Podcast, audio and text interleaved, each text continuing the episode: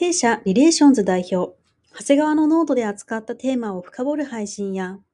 組織づくりに役立つコンテンツを今後も提供していきます。今回の配信はノートに URL を添付しておりますので、ぜひそちらからも聞いていただけますと嬉しいです。皆さん、こんにちは。今回の組織づくりラボは、沖縄合宿についての後編をお届けいたします。前編をご視聴いただくと、より内容が深まりますので、ぜひご視聴ください。引き続き、インタビュアーは弊社の野口、インタビューイーは代表の長谷川さんです。ちょ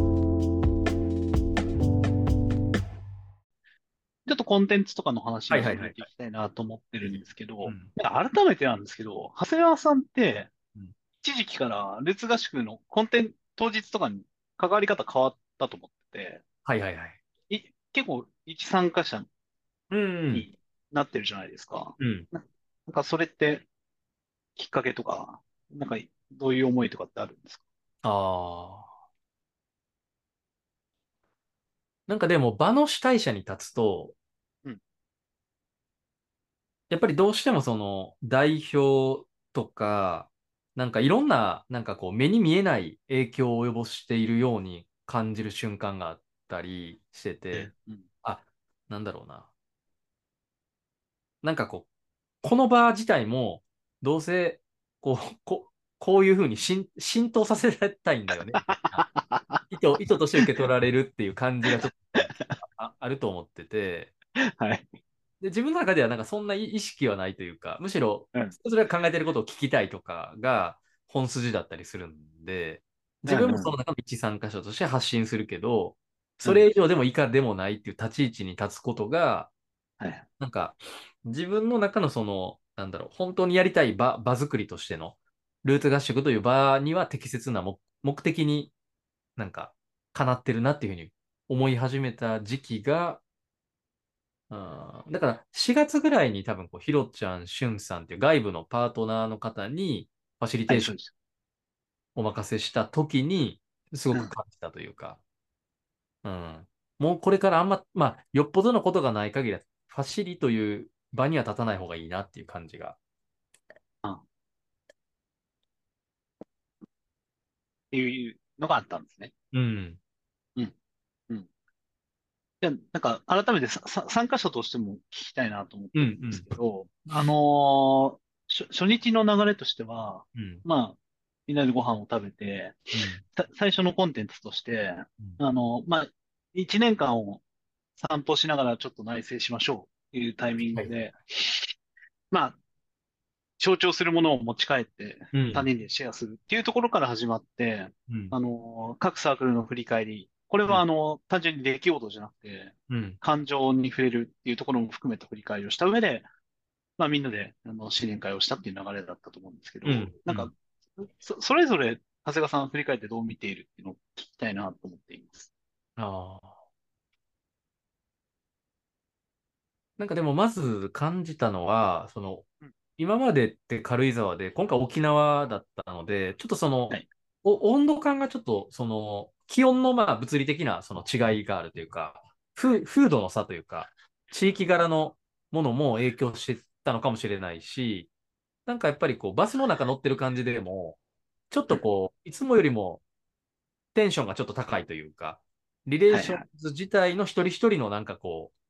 う、浮き、浮き足立ってるっては言言わんけど、なんかこう、ちょっといつもより高い感じがあって、なんかそれがすごくこう、なんかか感じながら入った感じで、で、なんだろうな、散歩とかをやるときも、はい。あの、やっぱり場所が結構いいなと思ったのは、そのホルトの木っていう、あのー結構すごく大きな木々がある施設で、今回、ルーツ合宿をしたんですけれども、なんかやっぱりこう、ね、芝生を見ると誰かがキャッチボールしてたり、はいはいはい。なんか、その、周辺見回すとすごいこう、生命力豊かな木々が生い茂っていたりとか、で、2日とも結構すごく天気に恵まれたというか、うん、そうでしたね。うん、っていうのもあったんで、やっぱりなんかすごくぐっと入り込めた感じはあって。うん、で、コンテンツの中身の方でいくと、まあそういう場でできたんで、やっぱ深くゆったり話せたなっていう感じと、あとやっぱり各サークルの振り返りはすごい良かったなと思ってて、はい。あの、とあるこう事業側にかなりコミットしてるメンバーから出た一言が印象的だったのが、PR ってこんなに頑張ってたんだとか、例えば、P&C っていうこう人事とか、そういう文化づくりのところも、あ、こんなに施策打ち込んでたんだみたいな話とか、なんか純粋な驚きが場から声として出てたっていうのは、なんかまさに収穫祭そのものをなんか体現してるような感じもあったし、なんか、そうだね。うん、なんか、で、それを聞くことによって、対話がまたこう弾んでいくことによって、なんか結構ね、会話してる内容も変わったよねみたいな話もちらほら聞こえてきていたり、うん、なんかすごいいい場だったというか、なんかまさに収穫祭みたいなことが1日目は結構起こったなっていう感じはしてますね。うん。あのーまさに出来事でうん認知されてないところが認知されて繋がっていたっていうところもあって、あの、出来事の下に感情とか思いうん。にも触れたじゃないですか。うん。なんか、そ、そのあたりはどうだったんですか？ああ。そうだね。うん。なんかやっぱこう一人一人がすごい、それぞれの領域でかなり本当にコミットしながら、リレーションとの今のこの1年が過ごされてきたんだなっていうのを改めて理解することができて、聞いてる中でなん、なんだったかな。なんかやっぱ感謝の気持ちとか、うん、なんか、うんああ、そっか、自分一人じゃないんだなっていう感じを受けた気がする。ええうん。そ、それ、な、なんですか？あ、いや、なんか、これまでは、なんかやっぱこう自分が引っ張らなければならないとか、べき論で結構縛ってる自分もいたりはしてて、うん。なんかそれが、それぞれが自律的に振り返りをしている発言とか、一言一言聞くときに、ああ、心強いなっていう感じとか、ほっとした感じもなんか浮かび上がってきてて、うん。まあ、こういう思いを持って取り組んでくれてるんだなっていうのが理解できたというか、うん。なんかそ、そこへ、それはな結構大きかった気がするね。うん。自分の中で起こったこととしては。なんかその、まあ、バスの中の雰囲気の話から、まあ、うん。今のところまで、すごい、なんだろうな、満たされているうん。感じをすごい受けていて、まあ、その中で、あの、飲み飲みながら、あ まだ満たされてない何かがあるように僕は、はいはいはい。あの、聞こえていて、まあ、もしよろしければ、その、ご飯を食べながらみんなで話しながら、なんか起きた長谷川さんの中のな何かでも聞きたいなと思ってます。あ。確かに。なんかね、不思議、あれ不思議やったよね。なんか夜急に切れるっていう。自分でもちょっとまだ言語化できてなくて、当時は。はい、はい。なんか、うん。なんかまあリ、リレーションだってね、1年でもすごい変化もしてきてるし、うんいろんなこう、面白い出来事も起こってるし、メンバーのコミットメントもすごい引き上がって、自立性も高まってると。で、事業も少しずつ変化してきているし、なんかすご、まあ、そっか、だからその振り返りの時に出たのが、そのリップも、今回その、ね、原油高とか、ね、はい値上がりのところがあって、事業上かなりこう、影響を受けたというか、うん去年は多分電力の売上構成費がかなり高かったのが、そうですね。今年はね、それがもう全然売上からは外れていくっていうことで、うん。それをなんかそれぞれがセンサーとして感じ取って変わっていくみたいなこととか、うん、うん。そ。れが自立分散で生まれてきてたっていうのもすごいなと思ったりして。て、はい。でもな、なんだろうな、なんで怒りが出たかって言って、なんかそういううまくいってる面もありつつも、うん。なんかまだ規定路線でとどまってんじゃないかみたいな風に感じてしまう自分がいるというか、で、これはなんか、なんだろうな、一人一人にむっちゃテンションを感じているっていうようなことではなくて、多分特に自分に対して感じてるのかなっていうのを最近思ってたというか。うん。あの、は、長谷川さんにとって規定路線で進むことって何、何なんですか？なんだろうな。まあ、規定路線っていう言葉もあんまり表現としては良くないんかもな。なんか、やっぱりもっと自分の中には見見える可能性があるんだよね。その今だったら海外のそのいろんな企業さんとかと連動しても面白いと思うし、その機会が今、リレーションズにはすごくこう、お誘いがあったりするので、そういう機会にもっと乗っかっていきたいし、もっともっと、こう、大きく変化していける種を持ってるんだけれども、それが全部まだ活かしきれてないことに対して、うーん、まあ、本来であればそういう流れに乗っていくっていうことをもっとやりたいんだけれども、そうじゃなくて、なんか自分がまだこう、なんだろうな、コンサル案件とかも含めて、何かにつなぎ止められてるというか、地上につなぎ止められてる感じが自分の中で。まあ、つなぎ止めてるというか、自分がそれを話せへんから、要はそこにいるんだけれども、うん、っていう、その自分の中で自分を縛り付けてるものが、今回見えてきた気がしてて、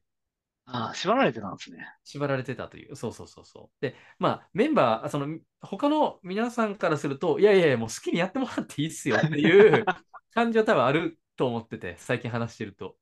ではい、はい。も、それを自分がそういう許し、自分に許してないっていうことに気づけたというか。えだからなんか、衝動を解放するとか、もっと自分のこう、心の向くままに走っていくっていうことを大切にすることを、こう、リレーションズって今、パーパスとかで表現したりしてるんだけれども、当の自分ができてへんやんっていうことへの憤りがすごい強かったというか、ー、なるほどですね。うん。そんなのがああ、そういうことだったのか。うんで、なんかそこに気づけたのがすごい大きかったかもね、この流通合宿で。うんそのトリガーになったのが合宿であって、あの、あれですか、その成果に対する、なんか、認知が広がってきたものだったんですか？あ、この合宿で気づけることによって、長谷川さんがなんかうん、あの、そ、そこに、そういう自分がいたことに気づけたのって、ああ。そういう自分がいることに気づけたのは、まあでも、あその合宿後の、合宿でも気づけたし、あ、なんだろう、合宿後にまたいろんな人と対話したり、授業も今ね、いろんな意思決定を今していってるタイミングなので、そこに関わる人たちからのフィードバックが大きいかもね。ああ、なるほど。うん。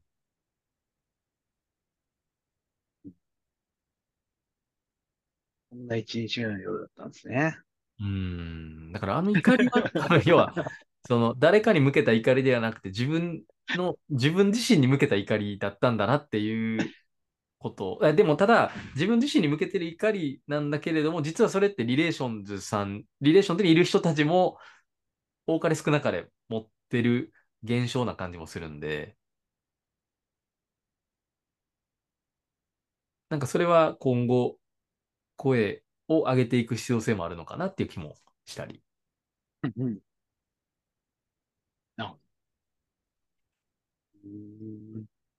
ありがとうございます。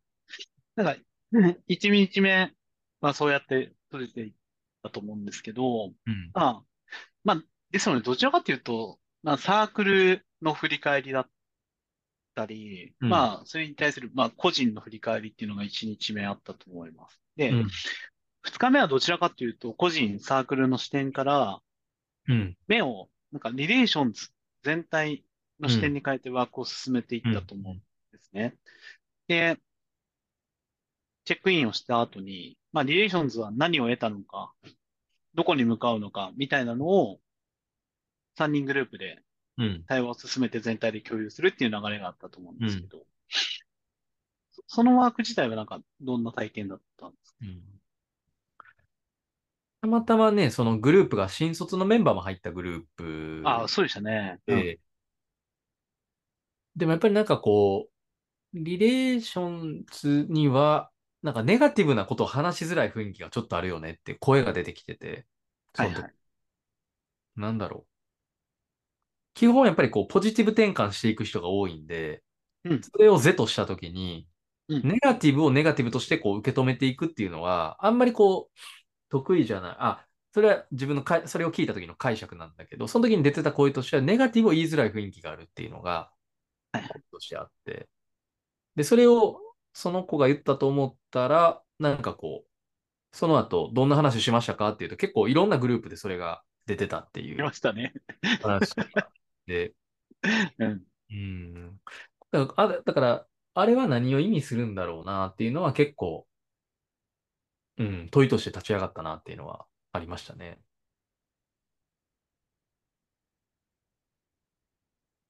うん。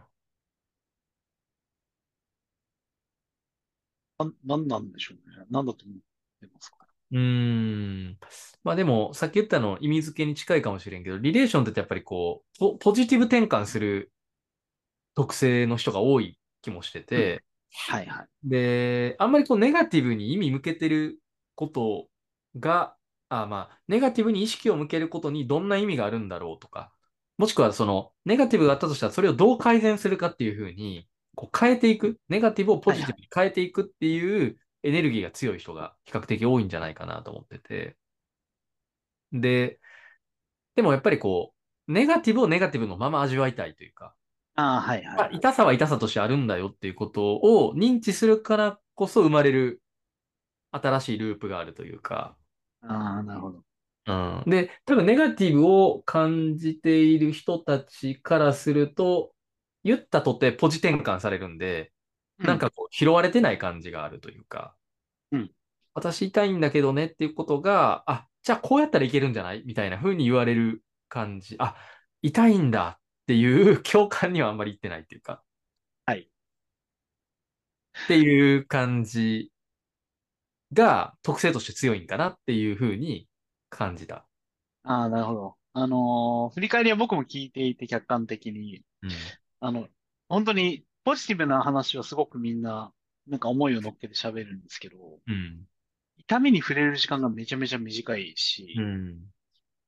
痛みって言ってすぐ、なんだろうな、それ以上言わないみたいな。ので、今、長谷川さん言ってるのはすごいなんかしっくりきた感じがあるな。あの、そういう意図もあって、ちょっと、もともと想定したワークの内容を変えて、うんうんさ最後に問いを投げたと思うんですね。はいはい、あの、リレーションズが今本当に話したがっていることは何でしょうか。うん。で、各々が匿名で名前をあ書かずに書いて、と、あの真ん中に集めて、最後にファシリテーターのしゅんさんが読み上げたっていう流れだったと思うんですけど、うん、そこまで踏まえて、なんかど、どう見られたんですか、うん、そうね。でもなんかそのパターンがより現れたかなとは思ってて、その、はい、なんだろう、こうネガティブな話というか、そこに目を向けていくときに、すでに多分こう、ポジティブ転換をする人たちがやっぱ場に結構いて、うん。なんかこう、中山きんに君風に言ってみたらとかっていうのを投げ込んだり、だからちょっとこう、笑いでネガティブをどう受け止めるかみたいなことを和らげたいというか、そういうのがパターンとして出てたり、あと、あ、まあ、ただそのリレーションズが何を語りたがってるかっていうので、結構ネガティブな話というか、うん。あのね、いろんな声が出た。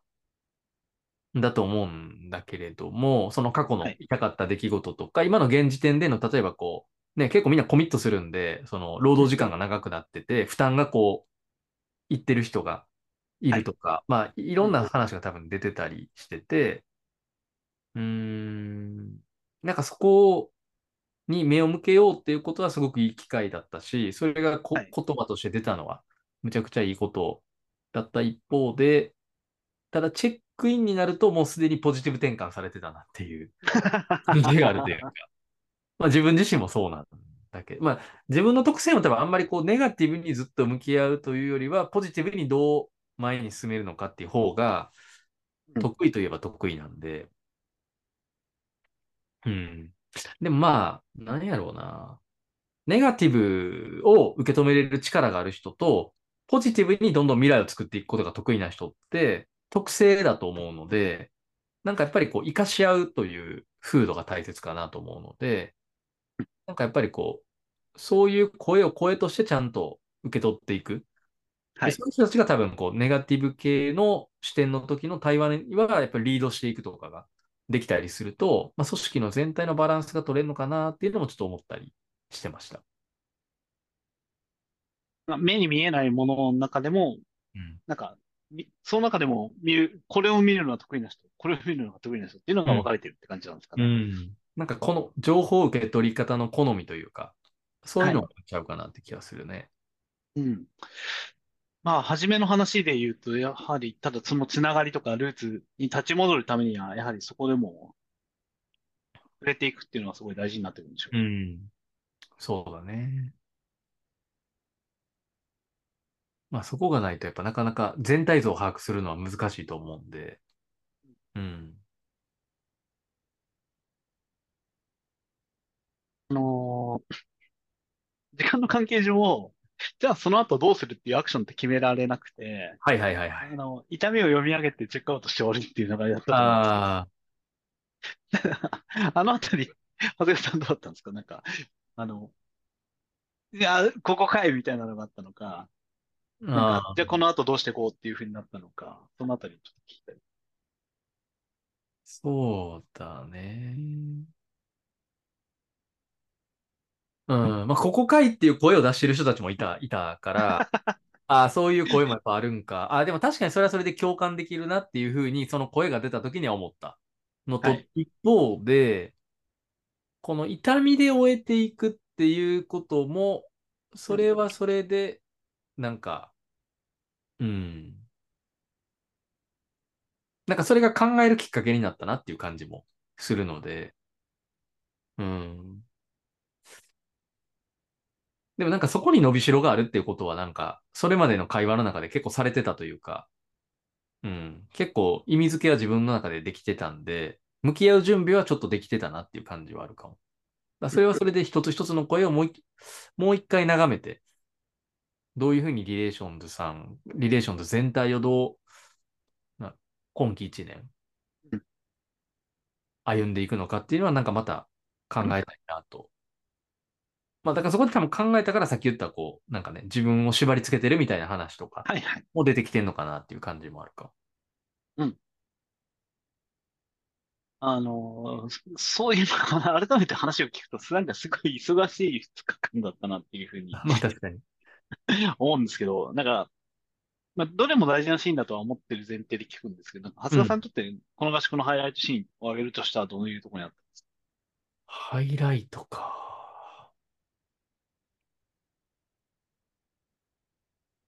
うーん。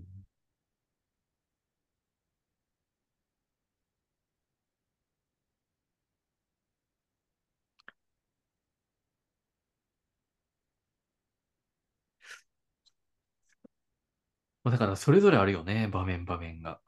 うん、な、そうです。うん。どこ、まあでも全部大切な感じはするけど、まあ、最後やっぱネガティブで終わったっていうのはなんか、象徴的だったのかもね、この合宿の。ああ。まあ、ハイライトってなんか象象徴、象徴的な場面って言われるとそこかなっていう、一番。それまではなんかこう、予定、よ、なんかなんとなく想像できる場面。そうですね。うん。確かに。うん。ありがとうございます。ちなみにその、もともと、まあこういう収穫だったり認知っていう話を期待して、まあ、こういうふうな目的で合宿をやろうよっていう、まあ、言葉が合ってるかわかんないですけど、思惑があった中で、なんか、改めて結果を見た上で、なんか、ど、どんなズレがあったと、どこが一致したかみたいなのってあれば知りたいな。そうやね。だからもうちょっと最後ポジティブで終わるとか、未来を見据えるみたいなところに行くのかなっていう感じはあったんだけど、設計とか思想の段階で行くと。うんうん。ただでもその中でもこう、そこにスッといけない、なんか根詰まりしてる箇所が、そのネガティブをどう受け止めるかっていうところなのかなと思ったので、まあ今思えばなんか来るべくしてきていることが起こ、まあ起こるべくして起こってるっていう感じはあるんだけど、当初の設計との違いはやっぱそこかな。そうん。うん。まあただそれは、なんか、リレーションズが、にとって今必要な声。うん、今なんか必要なところを通過しているからこそ出てきてる声なのかなっていう気はするよね。でもその声がちゃんと出てることも素晴らしいことだと思うし。うん。まあ、あとはあれか、その、なんだろうな。結構出張が多い業種でもあるんで、コンサルで。その家族との関係性とか、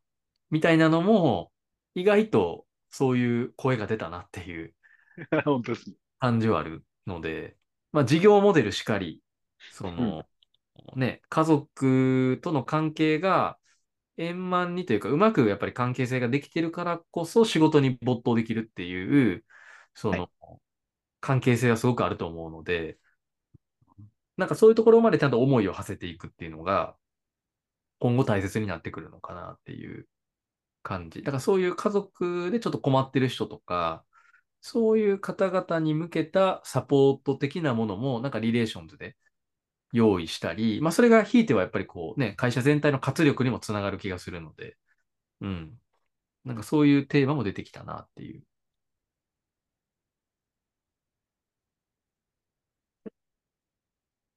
ありがとうございます。はい。すいません。多分よ40分ぐらい聞いたのかな。あ、そうだね。なんか、まあ、いつものように、かこ、このインタビューにチェックアウトを設けるとして、なんかど、どんな時間でしたかっていうのを、あ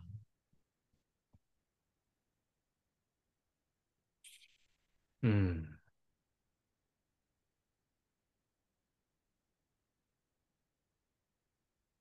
まあでも今後もルーツ合宿は続いていくので、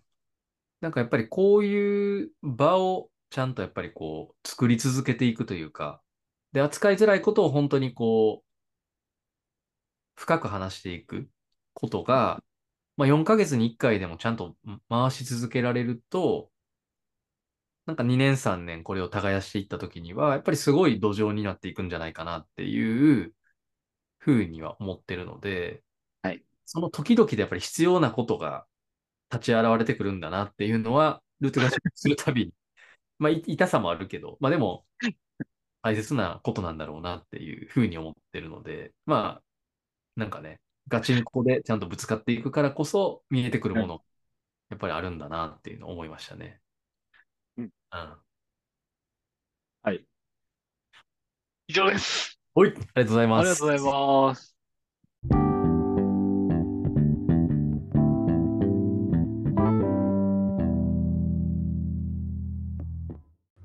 弊社リレーションズ代表、長谷川のノートで扱ったテーマを深掘る配信や、組織づくりに役立つコンテンツを今後も提供していきます。今回の配信はノートに URL を添付しておりますので、ぜひそちらからも聞いていただけますと嬉しいです。